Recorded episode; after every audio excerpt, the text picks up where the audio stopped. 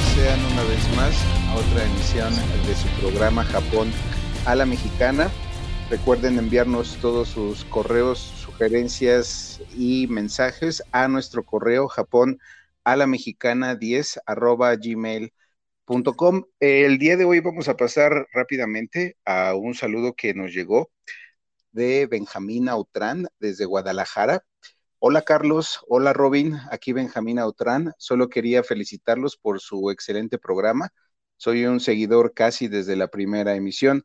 Me contaron de ustedes y los busqué en Spotify y cada sábado estoy listo para escucharlos. Quería preguntarles qué hacen aparte de este podcast. ¿Se dedican a la comunicación o qué más están haciendo públicamente para poder seguirlos también de manera, bueno, de esa manera? Saludos a ambos y que continúe el éxito. Robert, ¿cómo te encuentras? Buenas tardes. Pues buenas tardes. Aquí, pues sí, sí es tardes. Está muy, está muy chido el mensaje que acabo de escuchar, ¿sabes? Creo que vamos a considerar de, esos mensajitos y mejor de las personas que nos siguen de, desde el principio. Eh, pues aquí, esperando, como siempre, eh, el atento llamado de mi amigo Camacho para hacer esta nueva edición del programa. ¿Cuántos programas llevamos, Camacho? Alrededor de seis. No es cierto, cuéntalos, van, vamos ocho. Sí, uno, dos, tres, cuatro, cinco, seis, siete. Ah, no, sí, son ocho. Sí, si quieres compartir con este, con, con la audiencia eh, tus, tus redes para que. Bueno, yo también viviendo aquí en Japón, eh, me dedico a ser eh, guía de turista, por lo cual tengo pues ahorita todo parado, desgraciadamente, por el maldito bicho que nos está afectando a nivel mundial. Pero mis redes en todas, en Facebook, Instagram y YouTube, eh, es de turismo en Japón. También tengo otro canal que se llama La Guarida de Robin. En este canal trato de ver y hablar eh, de Japón, pero no como tipo cultural, no como turismo, sino como que más livianado, así como que teniendo más interacción con, con los, pues, las personas que me siguen, eh, temas pues diferentes, ¿no? Tratando de, no cuidar la imagen. No es que diga tonterías, pero una cosa es turismo, más cultural, más acá cosas típicas de Japón, pero en el otro es pues la guarida de Robin más livianado. Pero bueno, este es Japón a la mexicana, un programa que estamos haciendo mi amigo Camacho y yo, pues, y me da muchísimo gusto. Él exponiendo las cosas que vemos desde México a Japón y yo lo que estoy viviendo de Japón hacia México. Eh, ¿Cómo has estado, Camacho? Bien, bien, todo bien, bastante tranquilo, pues muy feliz. Y pues una vez más estamos listos para poder este, hacer otro podcast. Y fíjate que, bueno, vamos a hablar acerca de qué es lo que pasa después de las Olimpiadas, eh, Robin qué es lo que es, ahora sí que tenemos mucha información, ya que pues bueno, es el tema recurrente. Ahorita hay mucha, muchas cosas que necesito este, pues contarte también acerca que me respondas y me imagino que tú tienes también bastante información al respecto, ¿no es cierto? Claro, eh, ahorita pues llevamos una semana, precisamente al momento que estamos grabando el podcast, ayer jugó México contra Corea, y ganó 6-3, yo estaba súper feliz y pues los Juegos Olímpicos a todo lo que da, Japón se fue con Nueva Zelanda, empates 5-3-0, no sé, pero bueno, el tema de hoy, como tú lo dices y lo comentas, vamos a hablar de qué pasó de los competidores o de los Juegos Olímpicos anteriormente, ¿Y qué te parece si para, antes de iniciar este, este tema y entrar a, lo que vamos a hablar, hacemos una microintroducción de qué son los Juegos Olímpicos? ¿Te parece? Órale, va, me late. Bueno, eh, me puse a investigar un poco y decía que pues, los Juegos Olímpicos son considerados la primera competencia del mundo deportivo con más de 200 naciones participantes. Eh, hay dos tipos de Juegos Olímpicos, como tú lo sabes, hay en verano e invierno.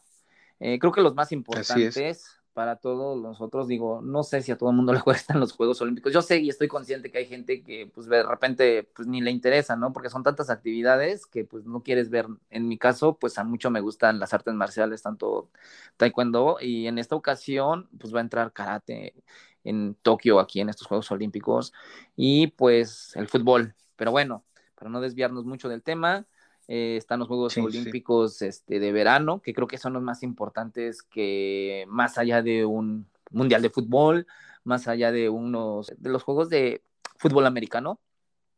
¿Por qué? Porque pues participan muchos países, ¿no? Y pues bueno, actualmente los Juegos Olímpicos modernos se inspiraron con los Juegos Olímpicos de la antigüedad del siglo 8 antes de Cristo, que eran organizados en la antigua Grecia, que tenían sede en la ciudad Olimpia.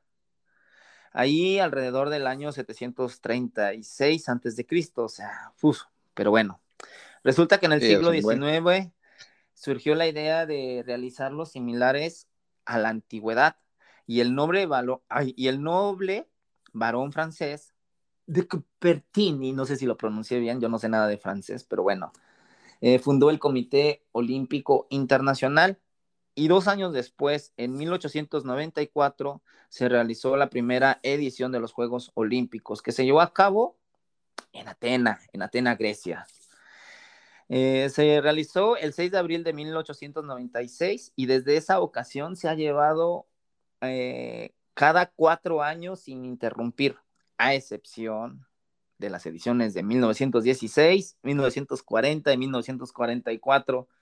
Eh, tú sabes, pues fue por la interrupción de la Primera y Segunda Guerra Mundial.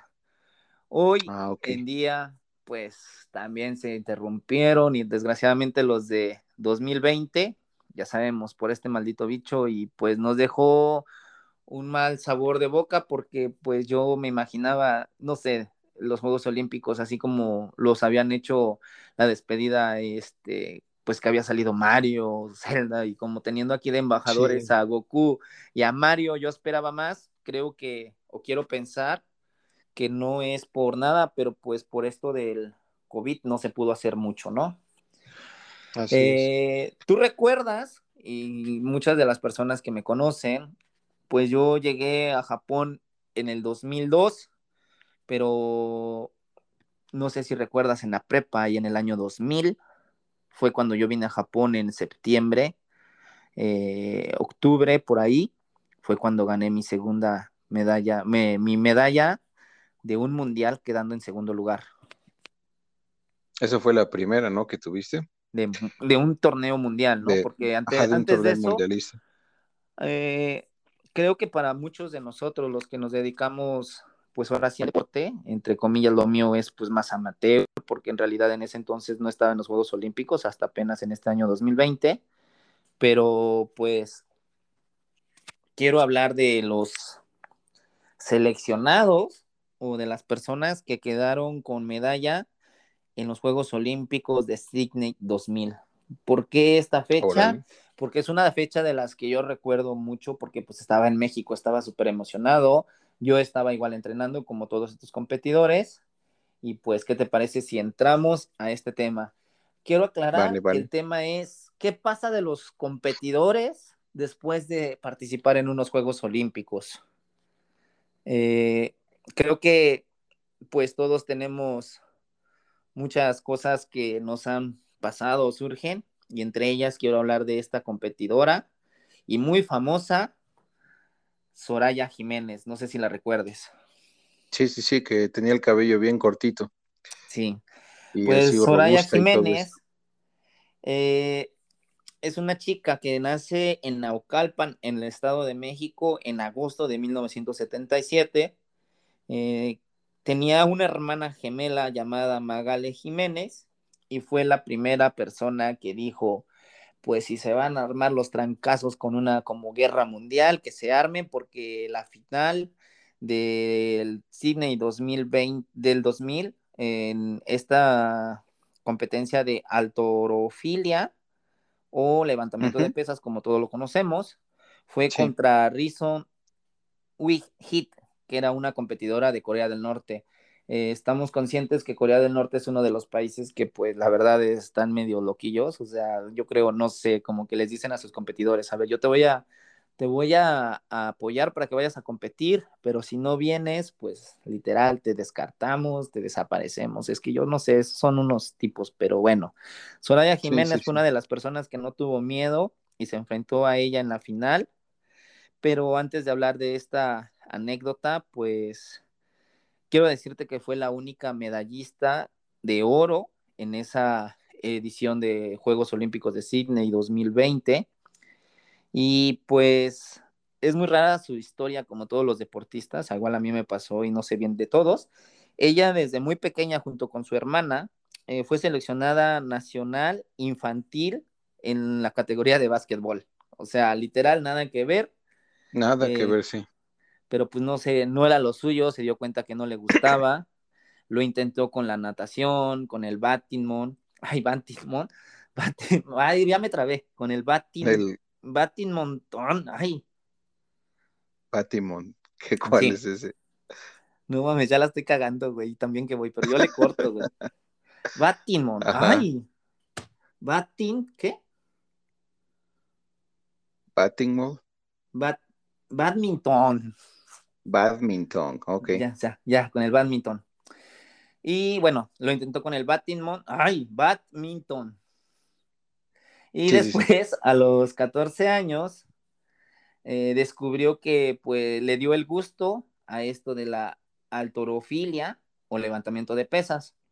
A los 16 años, eh, dos años después de haber eh, entrenado muy fuerte, empieza a ganar su primera medalla internacional en la Copa Norseca en Colorado de Spring. Y en el año 96 gana la primera medalla de oro en un campeonato internacional de Simón Bolívar en Venezuela. Eh, en esa ocasión impuso un récord de 170 kilos, siendo la primera vez que una mexicana impone un récord en esta categoría que se llama altorofilia o levantamiento de pesas.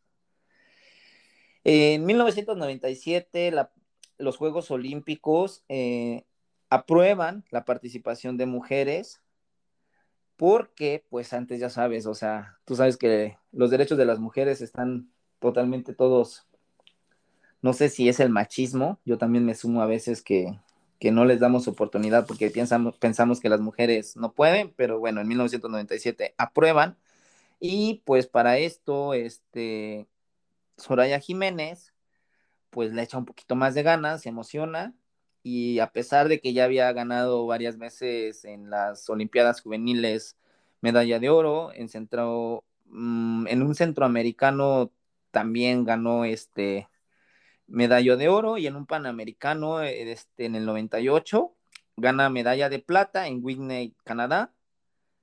Y en 1999 pues gana muchas competencias, dándole el boleto a Sydney, recuerdo que llega el 18 de septiembre del 2000, dándose el, subiéndose al, al ¿cómo se llama este? Al podio, ¿no? sí, sí, subiéndose al podio para poder ganar la medalla, bueno, para, ay no, ya, espérate, ya estoy pedo, güey, pero ahí, güey, yo le recorto, güey, yo me encargo. Eh, recuerdo que el 18 de septiembre del 2000 pues gana la primera medalla de oro eh, y es la única mujer que gana medalla de oro en este, en este campeonato. Y recuerdo, no, no, espérate, ya me empedé, güey, pero no, espérate, espérate, espérate, no te me bajes la onda, yo, yo le sigo, güey, yo Sí, sí, sí. Bueno, y el 18 de septiembre del año 2000, ella pues afortunadamente nos hace ilusionarnos y creer a todos los mexicanos que sí se puede y gana la medalla de oro, siendo la primera mujer en ese evento, pues obvio, vuelvo a repetirlo, que gana su medalla de oro. Al parecer desde el año 84 no habíamos tenido medalla de oro en los Juegos Olímpicos, en esa ocasión fueron los Juegos Olímpicos de Los Ángeles, pero pues como buena guerrera mexicana, quiso y siguió compitiendo. Y para el año 2002 eh, se ve la pobre, eh, ¿cómo te puedo decir? Involucrada en un escándalo mundial.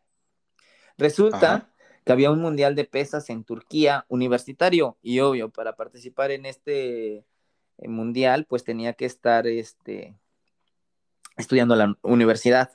Pues desgraciadamente presenta un documento falso adquirido ahí en esa calle o en esa zona de México, en la Marquis Place, ahí donde están todos los puestos de fotografías, donde te falsifican pues, todo. y pues la hacía como que era pasante de la UNAM, que después el Comité Olímpico Nacional Mexicano se entera, se da cuenta y pues se enojan muchísimo con ella y la dejan fuera de la, de la participación de este mundial.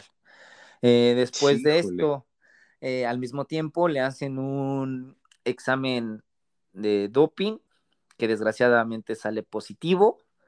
Ah. Este, pues ya sabes, yo creo que para realizar estas actividades tienen que tener esto de mm, consumir pues, esteroides. Consumir este, esteroides y demás y todo eso, sí. Porque, pues, el, eh, ¿cómo te puedo decir? El esfuerzo físico que hacen es grandísimo, ¿verdad? Pero bueno, resulta que a pesar de esto, pues ella se dedica a o es como que un poquito usada, si se puede decir así, porque eso pasa con muchos competidores que son medallistas olímpicos. Eh, los empieza a jalar, por ejemplo, televisoras como TV Azteca o TV Televisa. Estamos hablando para la gente que no entiende en México, pues las televisoras de los deportes los empiezan a pedir apoyo y pues ella empieza a tener un poquito de ingresos de esto pero la pobrecita pues tenía un, poco de mala suerte porque hablando un poquito más al rato te voy a explicar o comentar de algunos competidores, como en este caso Fernando Platas, que él también fue eh, medallista en el año 2000, pero su hermana de Fernando Platas resulta que eh, era, eh, ¿cómo te puedo decir? La manager de Fernando Platas y esta ah, sí, Soraya Jiménez. Sí, sí, su mm. hermana era su manager y, pues a la pobre de Soraya Jiménez iba a varios eventos y pues los que cobraban eran los hermanos Platas. Bueno, más que Fernando era la, la, manager que nunca pues compartió tal eh, demanda de dinero, ¿no? Demanda de dinero, sí, así es. No, pues está medio canijo todo eso, pero fíjate, de lo que comentabas ahorita de Soraya, yo me acuerdo que este, allá por el Italia 90, que México de hecho no jugó el, el, Mundial porque los futbolistas fueron precisamente eso, o sea, fueron un cachirulo, o sea, igual que, que Soraya. Resulta que, pues bueno, eh, la edad de los jugadores no correspondía con la presentada en, en, las fichas que se habían presentado. Obviamente, las actas, de, las actas de nacimiento pues habían sido alteradas, o sea, imagínate, o sea, México dijo, no, pues todo es así como que sí se puede y de repente pues ya voy a cambiar los, los, los, papeles oficiales, o sea, como lo hizo igual Soraya, o sea, pero imagínate, igual, pues en una competencia internacional, en este caso, pues igual los, las Olimpiadas de la sub-20, o sea, eh, es una cuestión pues bastante crítica, ¿no? O sea, tanto a nivel internacional como nacional, o sea, imagínate qué es lo que dicen los, la prensa internacional acerca de, de, los, de, pues, de los deportistas y todo esto, ¿no? O sea, es una cuestión pues bastante, eh, pues degradable si lo quieres ver desde ese punto de vista. Digo, porque pues eh, ya siendo competencias eh, internacionales, pues dices, o sea, tratas de hacer todas las cosas correctas. Digo, no estás así como que en la prepa, así de que, ah, pues ya voy a, a cambiar mi edad y pues ya voy a poder, este, hacer lo que yo quiera, ¿no? Entonces, pues está medio canijo. Y me acordé de ese dato precisamente porque, pues bueno, ha, ha existido diferentes, ah, bueno, han existido diferentes casos como en la sub-20, eh, entonces, y como lo de Soraya, ¿no? Pero, por ejemplo, ¿tú has, tú conoces algún tipo de, este, de este tipo de situaciones allá en Japón? O sea, que, haya sucedido algo así. En Japón no, y desgraciadamente te lo puedo decir en karate, digo, y esto es real que me pasó. Eh, un saludo a mis un maestro que tenía ahí de Cholula, no quiero decir su nombre por si alguno lo escucha, se apellidaba Ramírez, pero bueno, yo recuerdo que entre, pues no es por presumir, pero sí era de los buenitos ahí que siempre salía con medalla en los torneos nacionales en karate. Y alguna vez me llamaron para un equipo. Yo recuerdo que en ese entonces estaba en la categoría cadete, que era 17, 18 años, antes de, entre comillas, de pasar a ser adulto pero esa era mi categoría, pero desgraciadamente mi equipo con el que yo competía en ese entonces eh, íbamos incompletos, entonces yo no participé en, ¿cómo se llama? En esa categoría juvenil, no iba con equipo completo, pues descarté la ah, posibilidad de competir. Pero recuerdo que ese maestro me dice, oye Robin, ¿no tienes este equipo? Le digo, no, pues no se completó y pues no voy a participar. Oye, nos falta un competidor, ¿puedes entrar? Yo dije, sí, cuando me di cuenta, neta, te lo juro, y es real, me metieron a la categoría de 15-16. A lo mejor es un año de diferencia, pero para mí, o sea, para mi cuerpo, en ese momento, mi mentalidad y que pues yo ya había participado, no sé, en un Panamericano o otro tipo de nacionales, ver a chavitos a lo mejor de, o sea, no sé, se los veía más chiquitos. Te voy a ser sincero y honesto. Me paré en el, en el tatami y el tatami es donde peleamos y literal cuando estuve ahí dije, no, no, no puedo, y te lo juro que me dejé perder. Les voy a romper la cara, ¿no? No, o sea, a lo mejor era uno o dos años más pequeños que yo, pero como que, pues yo el ego ya lo tenía muy arriba porque pues ya, o sea, no podía hacer eso, tampoco me podía salir así como que, pues no sé, a lo mejor quiero pensar que hubiera sido lo mejor. Yo recuerdo que me dejé ganar y después de eso todavía me regañaron. No, es que la competencia es la competencia, no importa. Le digo, no, es que estamos haciendo trampa te lo juro, y eso sí es real, algo que me pasó, no recuerdo en qué estado, pero sí me pasó con un equipo de Puebla, pero desgraciadamente creo que eso se hace en todo y así como retomando el tema de Soraya Jiménez, eh, te vuelvo a comentar, ese escándalo que lo tuvo en el 2002, pues la, le causó pues un gran escándalo, el cual no pudo participar en el 2004 pero en un Panamericano, en el, o sea, siguió compitiendo, pero pues ya no se pudo ingresar después. Eh, tuvo un ah, problema, varias de 15 o 16 este, operaciones en la, en la rodilla derecha, porque pues ya ah, sabes, el cuerpo te va cobrando la eh, factura. Y es neta, ¿eh? así que no te me desveles mucho, pero bueno. Eh, voy a seguir ese consejo, aunque pues bueno, no lo sé ahorita porque me he estado desvelando y la verdad sí, este, afecta un poquito, pero seguiré tu consejo, la verdad. Sí, claro. pero bueno, esta Soraya Jimena tuvo muchísimos problemas. Recuerdo que, bueno, de lo que yo investigué, eh, al parecer en el Panamericano en el 2007, que se realizaba en Brasil, eh, estuvo 15 días eh, con, ¿cómo te puedo decir?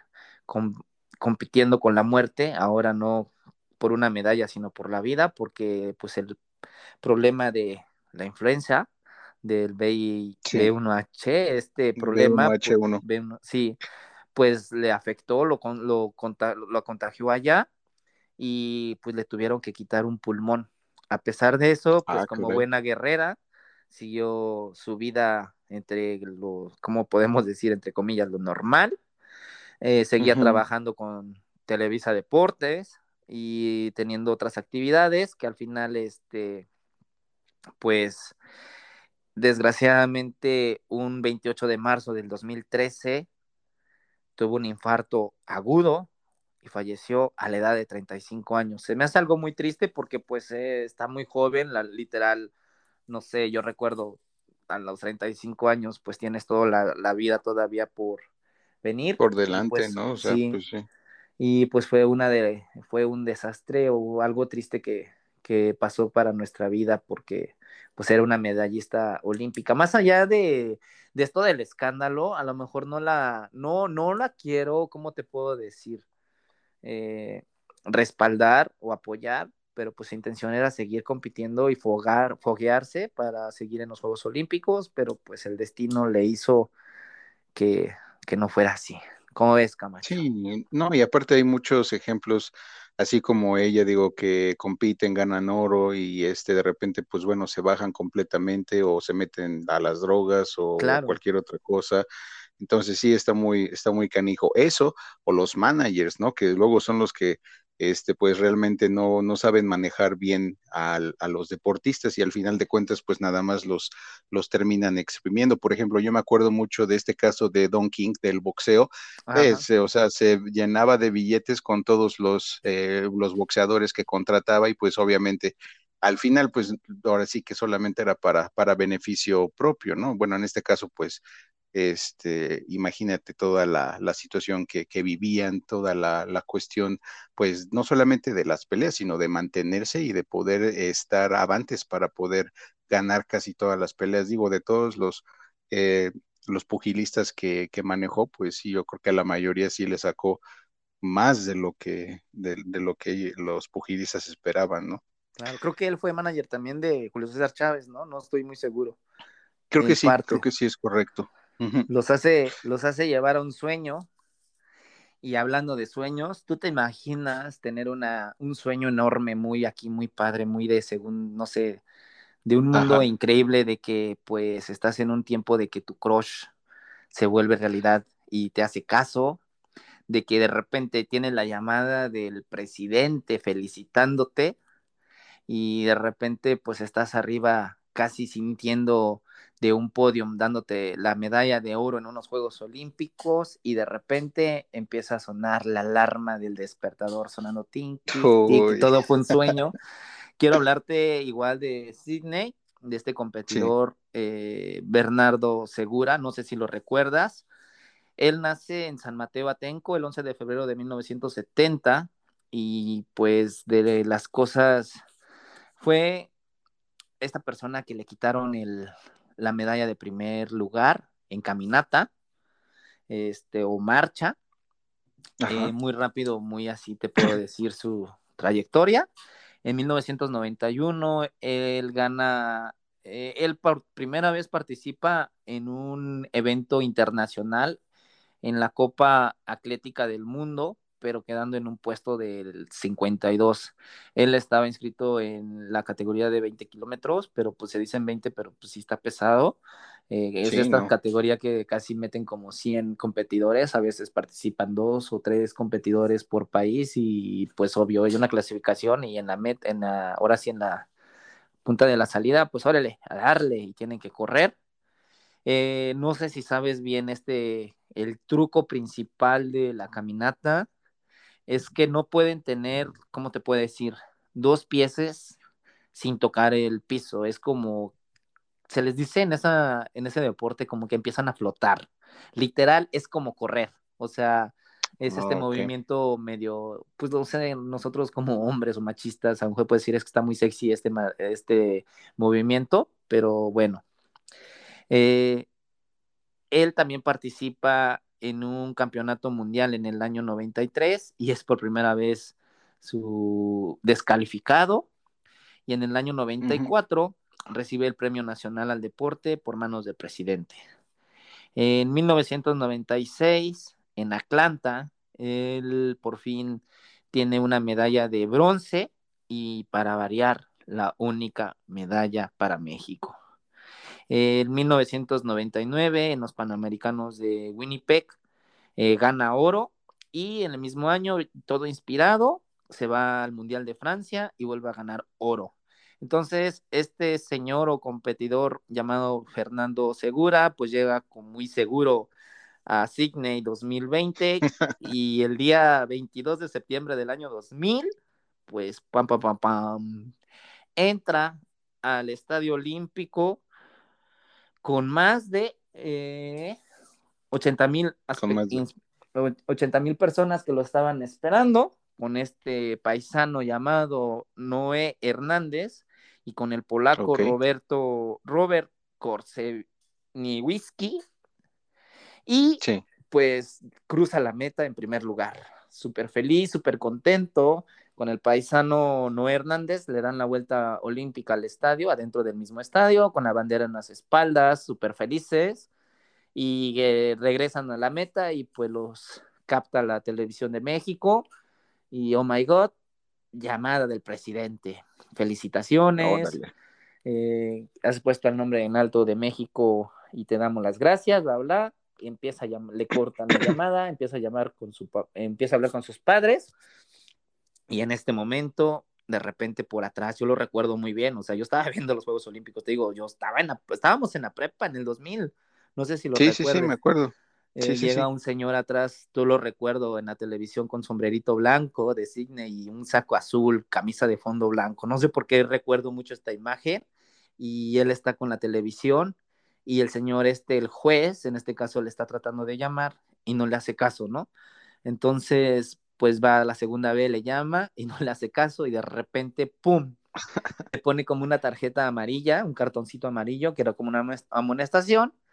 Y para esto, después en ese mismo momento, les hagan una tarjeta roja y él dice, no mames, ¿qué pasó? Le dice de la televisión, oye, me acaban de expulsar. Dice, sí, cabrón, te acaban de expulsar. Eso fue en vivo, yo lo recuerdo porque eran como horarios de esos que veíamos en los martes, ese programa de Adal Ramones de otro rollo pero bueno, no sé por qué, o sea, no tiene nada que ver otro rollo, ni es gol, pero yo recuerdo que era por esa, ese horario, o sea, no sé por qué. Y lo recuerdo que vi en la televisión y este Bernardo Segura, pues se tira, empieza a hacer berrinche, tira la, la bandera de México al piso, se va así como una, ¿cómo te puedo decir? Una barra de estas de fierro, ahí se acuesta y empieza a decir groserías, no mames, es que yo gané, no es justo. Y pues empieza a decir que no, él les dice, es que no es justo, ya pasaron 11 minutos de que yo llegué a la, a la, a la meta y él aclara y dice, es que esto ya es como ilegal. Entonces los jueces le dicen, sabes que sí cometimos un error, pero el mismo error tú lo cometiste en plena carrera, fue un, ¿cómo te puedo decir? Mala comunicación entre nosotros, pero está todo registrado y para esto, en ese entonces, eh, el dirigente de la Comisión Nacional de Deporte de México, la persona, este licenciado Mario Vázquez, habla con este Bernardo Segura y le dice, a ver, háblame la verdad. ¿Tú estás seguro que no cometiste la falta? Si me dices la verdad, pues yo apelo por ti, Fernando Segura. Muy seguro le dice, sí, yo no cometí nada. Y, y entonces este Mario Vázquez le dice, ¿sabes qué? Pues yo voy a poner una una queja y voy a llevármelo hasta el final, voy a apelar por ti y pues resulta que eh, hace una, una conferencia de prensa y a nivel nacional él dice, pues desgraciadamente eh, yo hablé con Bernardo Segura, después hablé con los jueces y los jueces pues me entregan videos y pues Bernardo Segura eh, pues es un mentiroso, porque él sí sabía que lo habían amonestado y complicó, eh, hizo como que las cosas más grandes. Pero la justificación de Bernardo Segura, él aseguraba que como iba corriendo al lado de Noé Hernández, la persona que llegó en tercer lugar con él, un paisano mexicano, como iban tan pegados, o sea, iban juntos, uno jalando al otro y otro empujando al otro, él aseguraba y pensaba que se le habían dado a Noé Hernández. Es obvio que pues como van en movimiento, con la adrenalina de querer llegar a la meta, pues no se dan cuenta. Y pues quiero pensar o quiero creer que esto de las, de las amonestaciones pues es un recurso que utilizan como que de repente te llegas a cansar, porque yo sí he visto eso de la caminata, que es un, yo creo que es un poco cansado y como que te quieres, no sé, como que utilizas la primera como un, como, pues ahora sí como para medio relajarte y si te y si ves que te dan la segunda, pues dices, no, pues ya no, porque yo ya voy súper mega avanzado, no voy a echarlo pues a perder. No, porque sí. Y pues es este, en eso hubo una confusión, confusión con este nuevo Hernández, pero pues desgraciadamente, pues no fue así. No, no, por más que apeló y todo, la Comisión Nacional de Deporte de México tampoco lo ayudó porque pues le dieron las pruebas suficientes para no, para no darle. Y pues hay un como que... Sí, para no hacer nada, pues sí. Claro. Y por esas fechas de lo que estuve investigando, digo, no me acuerdo yo como tal, eh, decían así de repente, eh, le dieron tanto apogeo a él como que dándole lástima, que pobrecito, pues en el aeropuerto a la primera mujer que había ganado medalla de oro en el levantamiento de, de pesas, Soraya Jiménez, pues la recibieron Ajá, este, la recibieron con un mariachi en el aeropuerto y al que lo habían descalificado, pues casi casi lo estaban esperando con una voz, aboción del estadio Azteca lleno festejándole, ¿no? Pero pues al final nunca, nunca, este, nunca pudo recibir su medalla. A lo que quiero decir que pues le daban más importancia al que se hacía al mártir que a la misma ganadora que traía la medalla de oro. Que a la misma, sí, sí, híjole. Y pues bueno, para Atena 2004, antes de competir, pues tiene una, una, lesión. Yo creo que ya con toda la presión psicológica y moral que traía, que sí, que no, que no, que sí, literalmente ya no participa, se retira en ese año. Y para acabarla de molar, pues te puedo decir que Bernardo Segura, pues también andaba en malos pasos desde el año 96.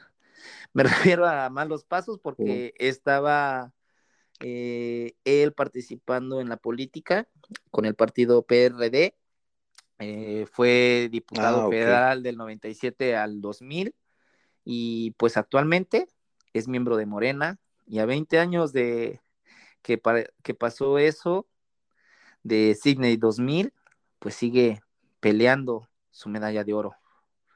Eh, pues yo no sé. Qué, loco, la verdad, Yo me imaginaba que era así como que le que dijiste que andaba en malos pasos y de que estaba de drogadicto o algo así. Digo, bueno, pero pues sí, la política no, no siempre es estar así como que en buenos pasos, pero bueno. Claro, y pues es así, este, esta vida de este señor Bernardo Segura, ahorita pues anda con Morena y pues, pues quién sabe qué anda haciendo. Yo creo que anda muy seguro el señor Segura, pero bueno, ¿Cómo ves? Seguramente que sí. Sí, no, está, medio canijo todo eso. Pero imagínate, mira, de los Juegos Olímpicos acá ahorita tengo un dato medio perturbador. Mira, de las potencias eh, que están ahorita es China, lleva eh, de oro, lleva 21, Estados Unidos 18, Japón 17, Corea 11, nosotros cero. No, Digo, nada más llevamos las dos de, de bronce, ¿no? De, de cuarto lugar. Un, bueno, eh, olvídalo, Ok, continúa, perdón. Pero, o sea, nosotros nada más llevamos las, las dos de, de bronce. Ahora, tú como, eh, bueno, ya llegaste allá, tú sabes este, la mentalidad japonesa, tú sabes todo esto de cómo funciona el, el deporte ahí, porque pues bueno, bueno, iniciaste, iniciaste acá y pues ya estás ahora sí que pues de por vida por allá. Ahora, ¿qué es lo que tú piensas o qué es lo que tú crees que le hace falta a México como para tener ese tipo de resultados de las potencias? ¿Qué es lo que falta? ¿Es el entrenamiento? ¿Es la alimentación? ¿Es, es, la manera de pensar? Eh, ¿qué, ¿qué, pasa y por qué no podemos avanzar como, un, como países de primer mundo en este sentido? ¿Qué será? Pues es un tema muy largo y extenso. Yo creo que nos llevaríamos otro podcast a grandes rasgos Creo que esto de la alimentación sí influye mucho. Eh, te puedo decir que dentro de, del deporte que yo hacía, pues sí tienes como que apoyos con médicos especiales, eh, me refiero a ortopedistas, porque pues cualquier deporte que hagas son lesiones muy fuertes y muy caras. Eh, no existe un seguro como tal, por ejemplo, aquí en Japón, si hay un seguro, pues obvio que vas a los mejores hospitales y en México, pues desgraciadamente no. Eh, y si quieres pagar por un buen médico, pues tienes que pagar muchísimo y, como te decía, las, Las, las facturas que haces el esfuerzo al cuerpo llegan un momento a cobrarte y el, caso este de Soraya que pues su rodilla empieza a lastimarse, ¿no? Entonces, por ejemplo, yo he sabido de beisbolistas que están aquí en Japón que de repente por tanto pues este pichar el codo se les llega a lastimar y llegan ellos a, o sea, ni en Japón hacen estas operaciones. Eh, resulta que un tendón abajo de la muñeca se los cortan y se los injertan en el codo. Entonces, pues esta tecnología creo que desgraciadamente no la tenemos en México y el apoyo económico también del gobierno no lo hay. Eh, quiero pensar que, tampoco quiero mal hablar, eh, Ana Guevara hoy en día, ella está en Comisión Nacional de Deporte con Eh, al, primer año ya tenía una demanda de que tenía, eh, no sé, desviación de recursos. corrupción, ¿no? Creo que sí, pero pues realmente, pues yo estando aquí en Japón no puedo hablar mucho de ella, ni tú tampoco, porque no sabemos qué es lo que pasa. Literal, yo recibía también apoyo y beca en el año 2000-2001 eh, de la CONADE, y en ocasiones, este, pues de repente no me llegaba mi beca, y menos, este, después de las votaciones. Antes de las votaciones hacían reuniones en Palacio de Gobierno, hacían reuniones en el Zócalo y nos, nos convocaban a todos los competidores de varias, este, ¿cómo te puedo decir?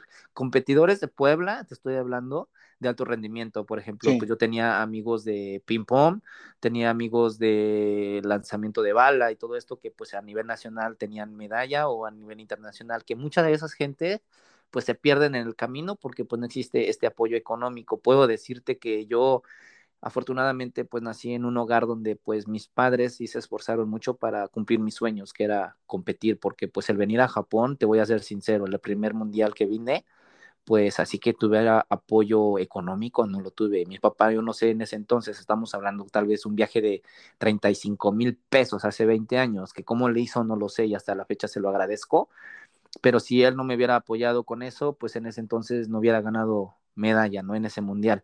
Entonces, pues yo creo que el apoyo económico, pues siempre se desvía no sé, y me atrevo a decirlo, y ahí te va otra anécdota, otra anécdota que me pasó. Ajá, tú échala, tú échala.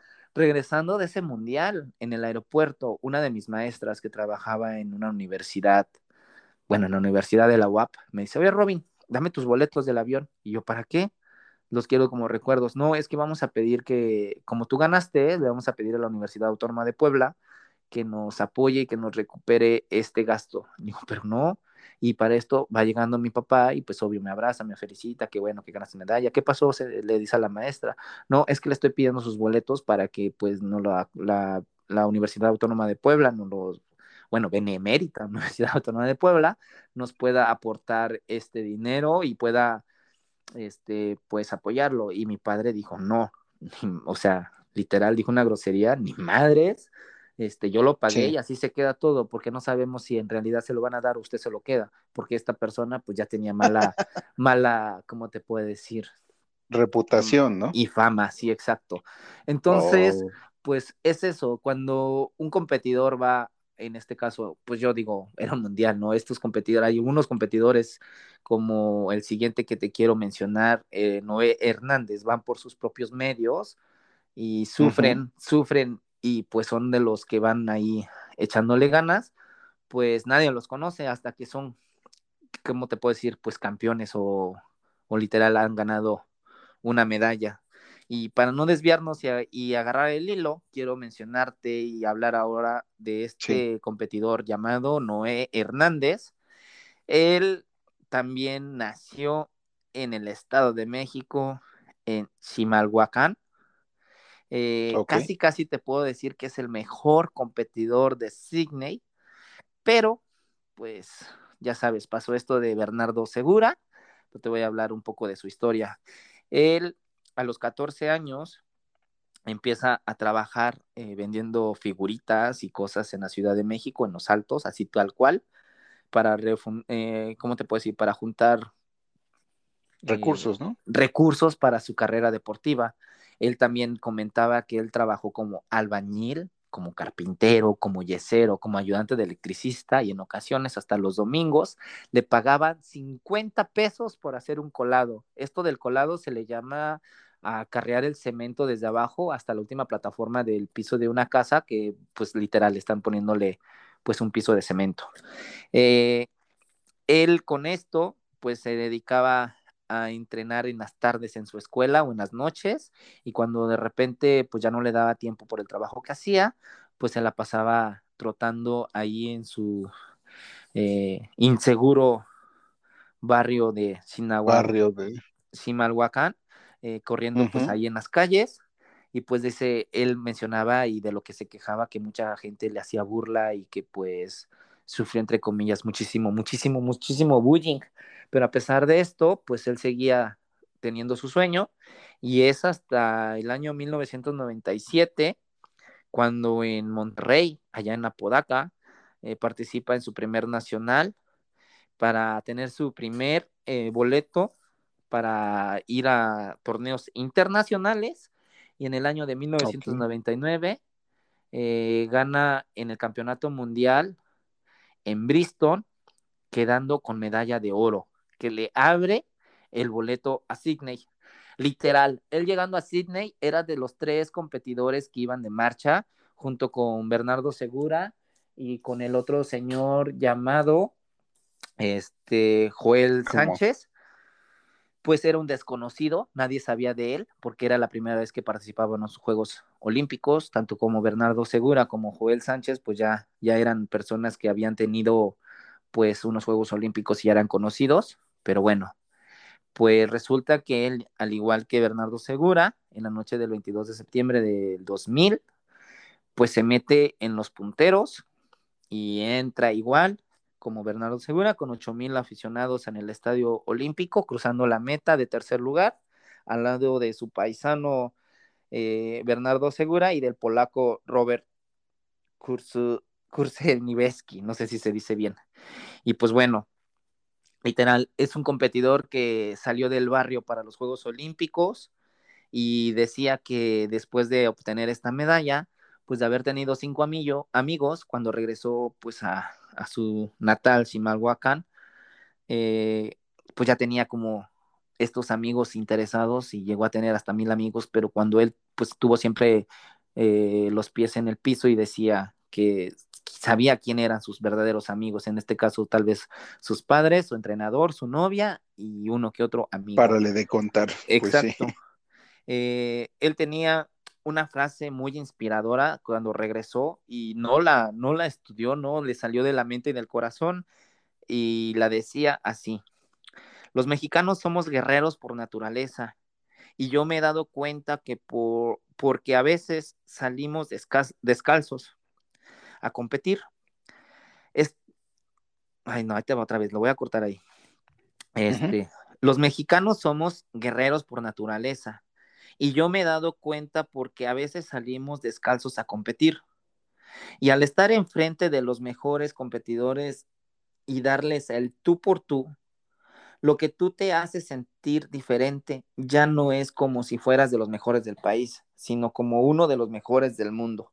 Literal, él siempre con una memoria o una mente aquí bien emprendedora, de que pues yo soy un, un chingón para hacer lo que estoy haciendo y pues no soy de, de ¿cómo te puedo decir? Del montón.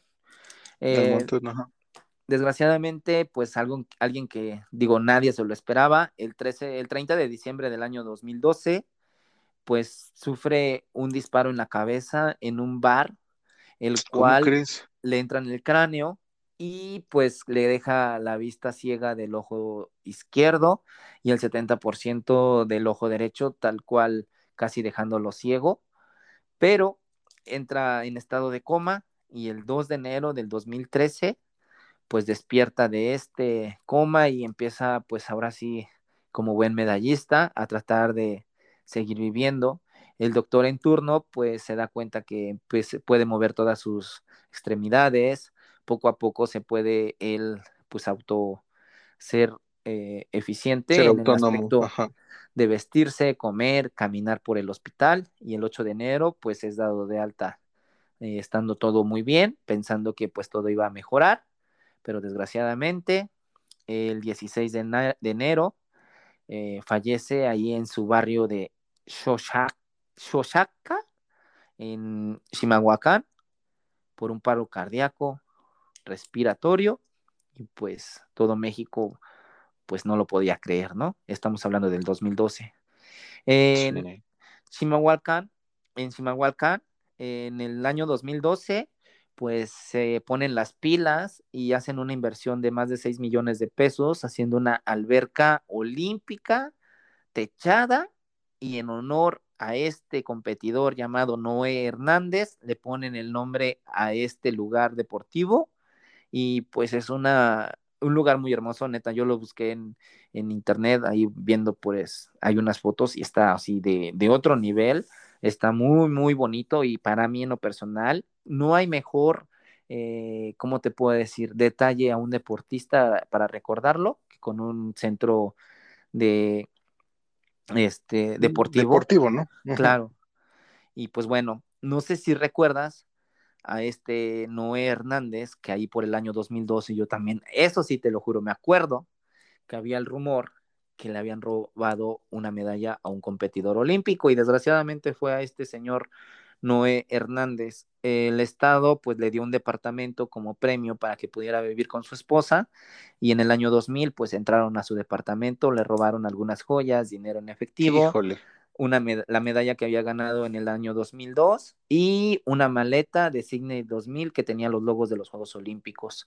Recuerdo que se presentó en el programa este de Adal Ramones y dijo, bueno, tuvo una entrevista, todo, bla, bla, bla, bla, y utilizó el medio para decir, ¿saben qué? O sea, la medalla ni siquiera vale lo que piensan que pesa en plata, o sea, porque a él le dieron segundo lugar, ¿no? Porque pues, había llegado en tercero, pero por la descalificación de Bernardo Segura, pues le avanzó a segundo lugar y decía, no vale lo que, su peso no es lo que vale en plata, o sea, la verdad, el, valor que tiene es que yo me la gané y es mi medalla, regrésenmela, pero pues desgraciadamente pues no se la, no se la dieron. No se la dieron, no, pues no. Y pues está, está muy, muy cañón. ¿Cómo ves, Camachito? No, pues sí, está, bien, está bastante canijo. Competidores. Sí, no, y aparte, o sea, ha de ver mil historias más de esas Y como te digo, o sea, en un día estás en la cima de la montaña y de repente te bajas y de repente pues tienes que tomar pues todas tus fuerzas, ¿no? Como a este, ¿cómo se llama? Noé Hernández. Sí que sufrió el atentado, pero ¿qué pasó ahí? O sea, no, no, eh, ¿sabes por qué le dispararon? O no, pues fue, no, no, este, fue directo con él, en una riña en un bar, o sea, una bala perdida, literal. En esa ocasión también fallecieron dos personas y pues, o sea, ah, fue una, una bala perdida, no, era ni siquiera contra él, pero pues, ¿qué te digo? Sí, no, pues ahora sí que a sufrirla, o cuando no, ahora sí que estando en el lugar equivocado a la hora equivocada, ¿no?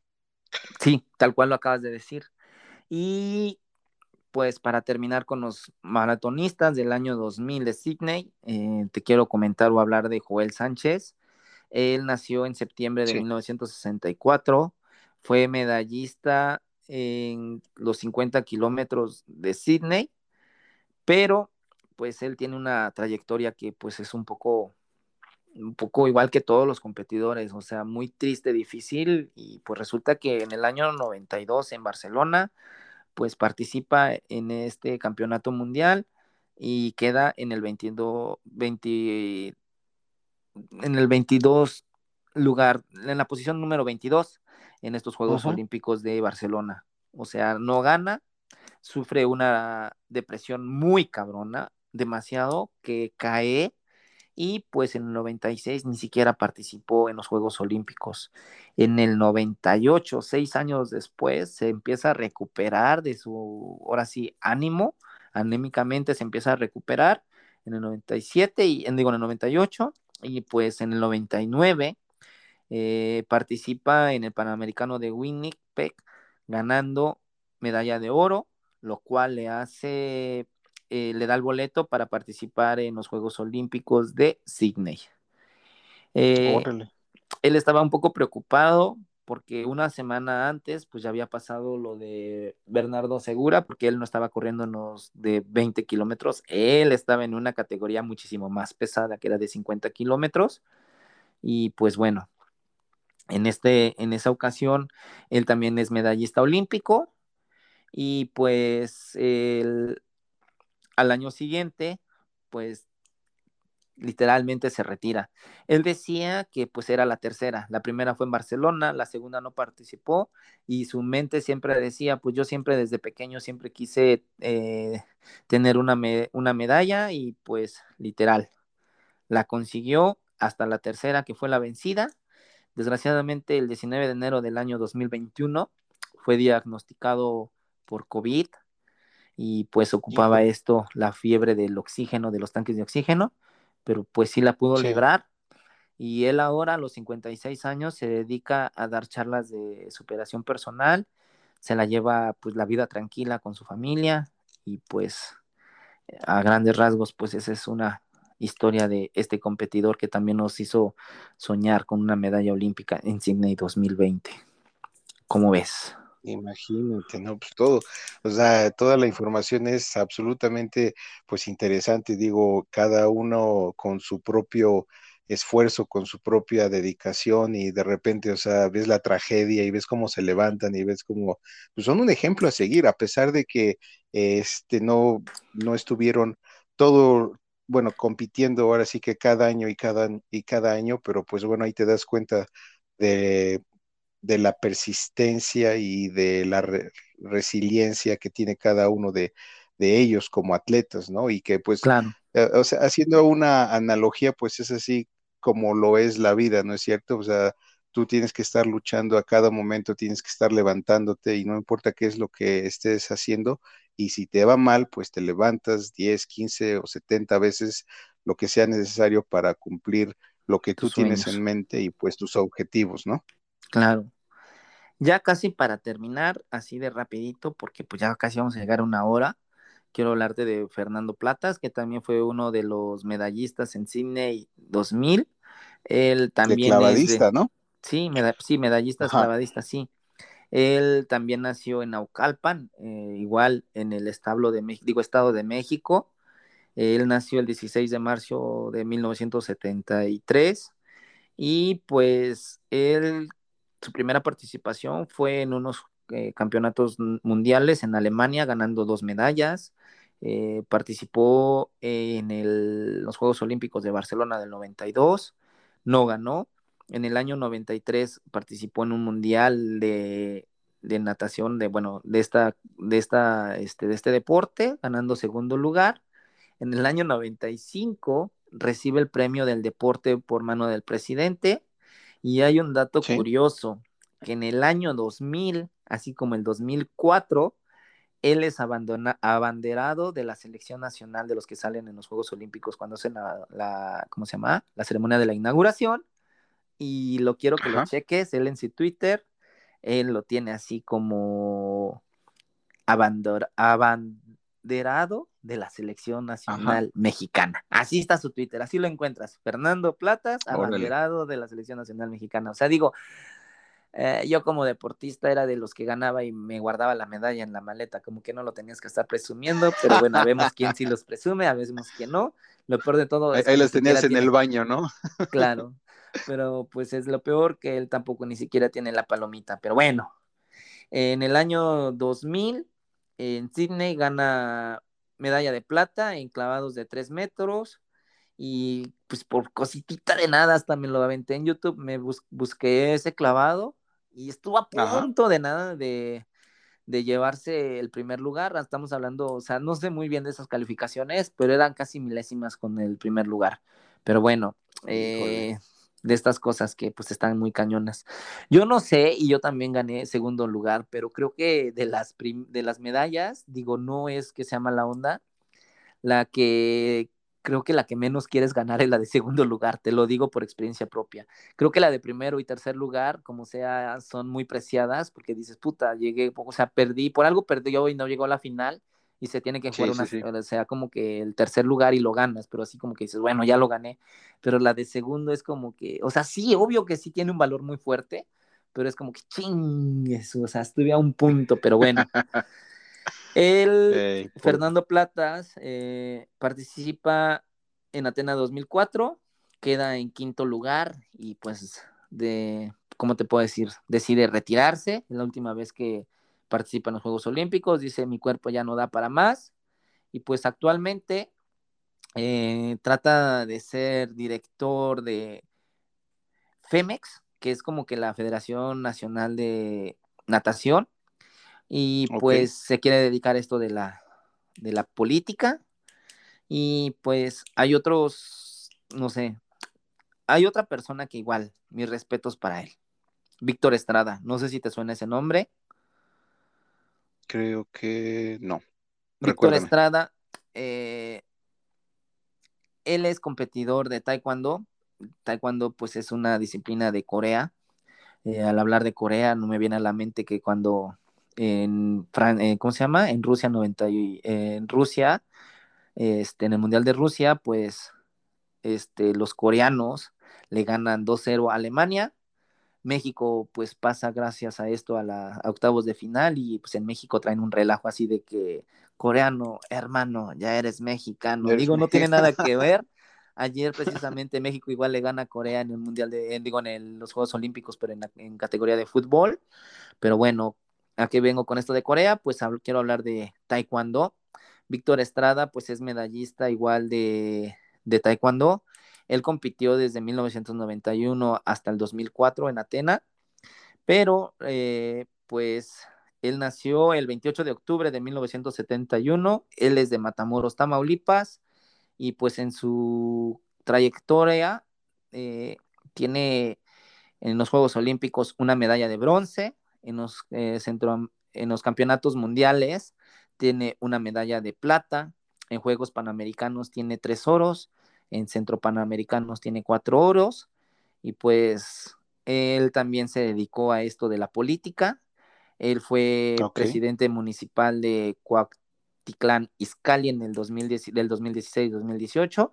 Actualmente sigue en la política, pero haciendo un paréntesis, quiero también te hablar, no sé si lo recuerdas, y en estas Olimpiadas lo dijeron, de una persona llamada Oscar Salazar, que también él es competidor de Taekwondo él es un un competidor de taekwondo que pues también le fue muy bien y tiene medallas olímpicas, pero pues él se dio cuenta de lo mal que estábamos en México y pues se fue, se fue a ayudar mejor a donde lo pudieran dar la oportunidad para ser entrenador, porque en México no lo dejaban y le, le molestaba la corrupción.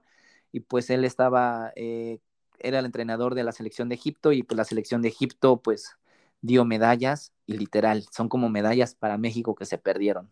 Así como hay fuga de cerebros en algunos países, aquí tenemos fuga de talentos deportivos que al ver que en México está mal la situación, pues prefieren escapar e irse a otros lugares y pues es el caso de Oscar Salazar.